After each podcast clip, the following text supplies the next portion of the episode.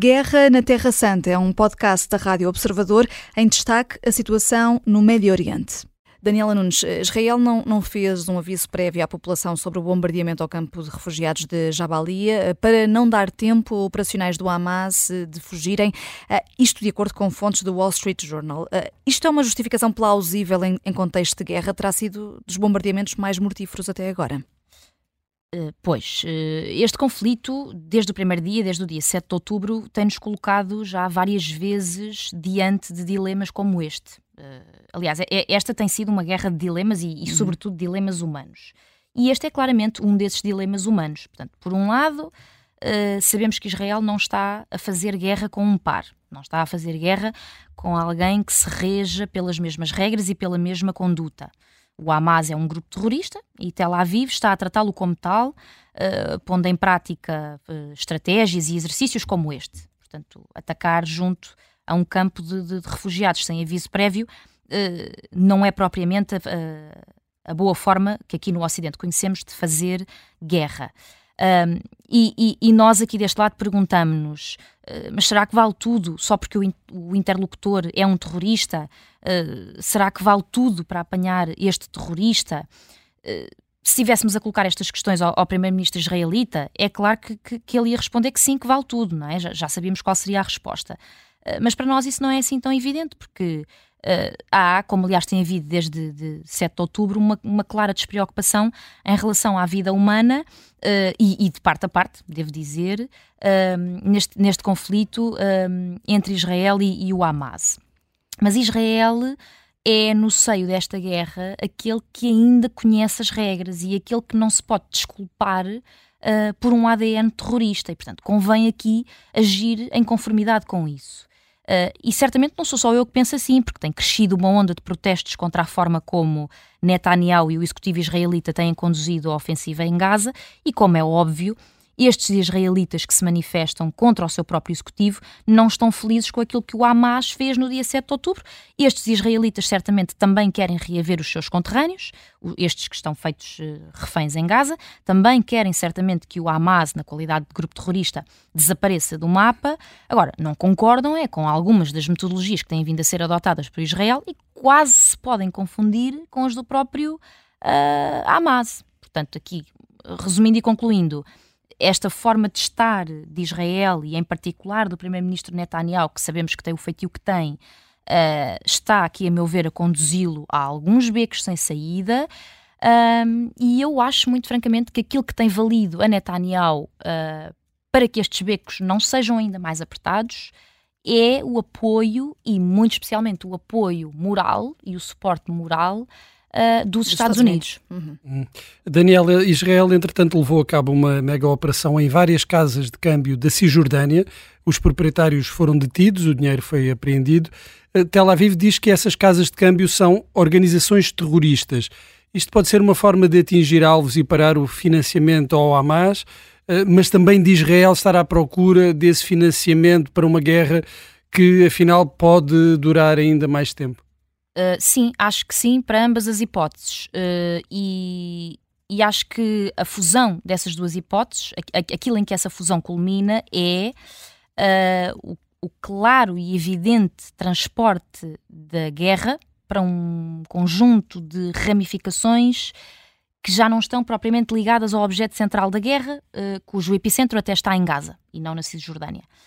portanto, há aqui uma clara tentativa de puxar a guerra para o setor eh, económico e bancário, uh, de prejudicar os palestinianos uh, de outras formas que não apenas aquela que está a acontecer no teatro de guerra em Gaza, que é a guerra propriamente dita, não é? Uh, mas é preciso ver que a guerra também assume outras formas e, e a prova disso, aliás, é, é, esta, é esta mega operação nas casas de, de câmbio, que é fazer guerra pela, pela via uh, da economia, pela via de, de, de, do, do, que podem ser os patrocínios dos agentes com quem Israel está a fazer a guerra. Um, e, e, qual é o objetivo desta, desta, no seguimento disto que eu estava a dizer, qual é o objetivo desta, desta mega operação? É esvaziar precisamente os bolsos ao Hamas e é esvaziá-los não apenas de dinheiro, mas também de documentos, de telefones, uh, portanto, cortar-lhes aqui qualquer que pudesse ser a ligação com estas casas de câmbio, eventualmente a patrocinar o Hamas e, e outros, como por exemplo a, a Jihad Islâmica. E é por isso que a, a justificação de, de, Israel para este ataque uh, tem precisamente a ver com o fator terrorista. Portanto, para, para Israel, um, este tipo de empresas e estas casas de câmbio são elas próprias consideradas terroristas, na medida em que, eventualmente, porque, enfim, não, não, não temos a certeza, apoiam e financiam agentes terroristas como o Hamas. E, portanto, numa lógica de tanto é ladrão aquele que rouba como o que fica a guardar a porta, uh, o que é que Israel está a tentar fazer? Uh, cortar as pernas ao Hamas e cortar as pernas a quem, a quem quer uh, alimentar o, o, o, Hamas e, portanto, parece-me que é, é, um exercício uh, lógico, com todas as consequências trágicas que, que, tem, como aliás todos os outros exercícios de guerra e, e, todos os outros exercícios levados a cabo por Israel ao longo destes, destes dois meses e qualquer coisa de guerra, uh, é, é, a lógica de, de, de enfim, de, de, cortar o, o alimento uh, ao Hamas e, enfim, não, não me parece chocante do ponto de vista. Um, se eu estivesse no lugar de, de, de, do pensamento e da estratégia uh, por detrás, de, no lugar israelita do, do, pensamento e da estratégia para, um, para acabar com, com a alimentação de grupos como o Hamas e a, e a Jihad Islâmica, provavelmente hum, teria a mesma ideia. Hum. Uh, Daniela Nunes, uh, o secretário de Estado norte-americano Anthony Blinken vai voltar para a semana ao Médio Oriente. Uh, vai ser, salvo erro, a quarta vez em três meses. Espera maior pressão sobre Israel nesta visita? Uh, não sei se espero maior pressão. Uh, estaria mais inclinada para esperar uh, alguma. Talvez a manutenção de, de, de, um certo estado das coisas, como elas uhum. estão agora. Já é a quarta visita do secretário de Estado ao Médio Oriente e a quinta a Israel. Não sabemos exatamente o que esperar, mas sabemos que os Estados Unidos têm eh, reiterado uma certa posição, até em sede de Nações Unidas, por exemplo, que é a de não se mexer muito para o lado relativamente àquilo que são as suas ideias eh, de apoiar e de suportar aqui eh, Israel e a causa israelita no contexto desta guerra. Sendo que vai ser aqui um périplo por Israel, Cisjordânia, Jordânia, Emirados Árabes Unidos, Arábia Saudita e Qatar, e Isso países mesmo. que também têm sido importantes na, na mediação. Claro que sim. E eu julgo que, eh, eu, eu, por acaso também ia sublinhar que, que, que, essas paragens ainda não estão confirmadas, há uma agenda que não está, pelo menos para nós, eh, uhum. público, um, há um conjunto de, de, paragens que estão previstas, mas não confirmadas, uh, e essas até podem ser, a meu ver, mais importantes e delas podem uh, sair mais novidades do que propriamente as conversações com Tel Aviv. Até porque já percebemos que uh, os Estados Unidos uh, não, é não é a aliança histórica com os Estados Unidos uh, que consegue demover Netanyahu de uma certa intransigência que lhe é muito própria. Um, portanto, sabemos que uh, isto é o que sabemos com toda a certeza. Blinken chegará a Tel Aviv uh, no final da semana, muito provavelmente na sexta-feira, para, para conversações uh, com as autoridades israelitas. Uh, sabemos também uh, que estão previstas essas outras uh, paragens, mas se elas não acontecerem, o que me parece é que esta visita, enfim, vai deixar as coisas mais ou menos como elas têm estado até aqui. Relativamente aos antecedentes, já sabemos mais qualquer coisa, aos antecedentes desta, desta visita, porque sobre ela realmente é, é, é difícil prever o que, é que, o que é que de novo possa resultar daqui, tendo em conta que os Estados Unidos têm revelado um, um apoio tão firme e, e, e, têm revelado que não, que não estão interessados em, em, enfim, apertar um bocadinho mais, passa a expressão, com, com o executivo israelita, no sentido, sobretudo, uh, de, de, trazer a este, a este conflito alguma proporcionalidade uh, e muito especificamente em matéria de em matéria humanitária. Uh, também se vai falar certamente uh, nesta questão uh, humanitária e de novo o meu pessimismo leva-me a crer que Israel não se vai deixar comover por aquilo que têm sido os alertas constantes da administração Biden.